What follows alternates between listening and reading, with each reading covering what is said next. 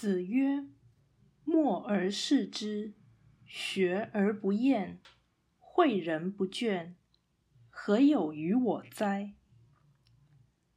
孔子说：“默默体会而认真了解，随时学习而绝不厌弃，教诲他人而永无倦怠。”这对我而言实在没什么。道义阐释：是是认识，认识即是了解。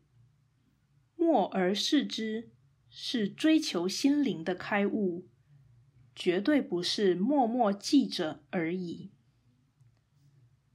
本文所示是求道者的求知。与施教精神毫无骄傲之情，却有虔诚之心。此言的出现，主要是为示范，并不说理。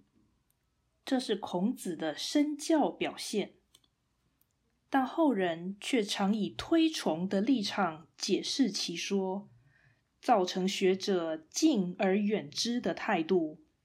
此可谓。假道学。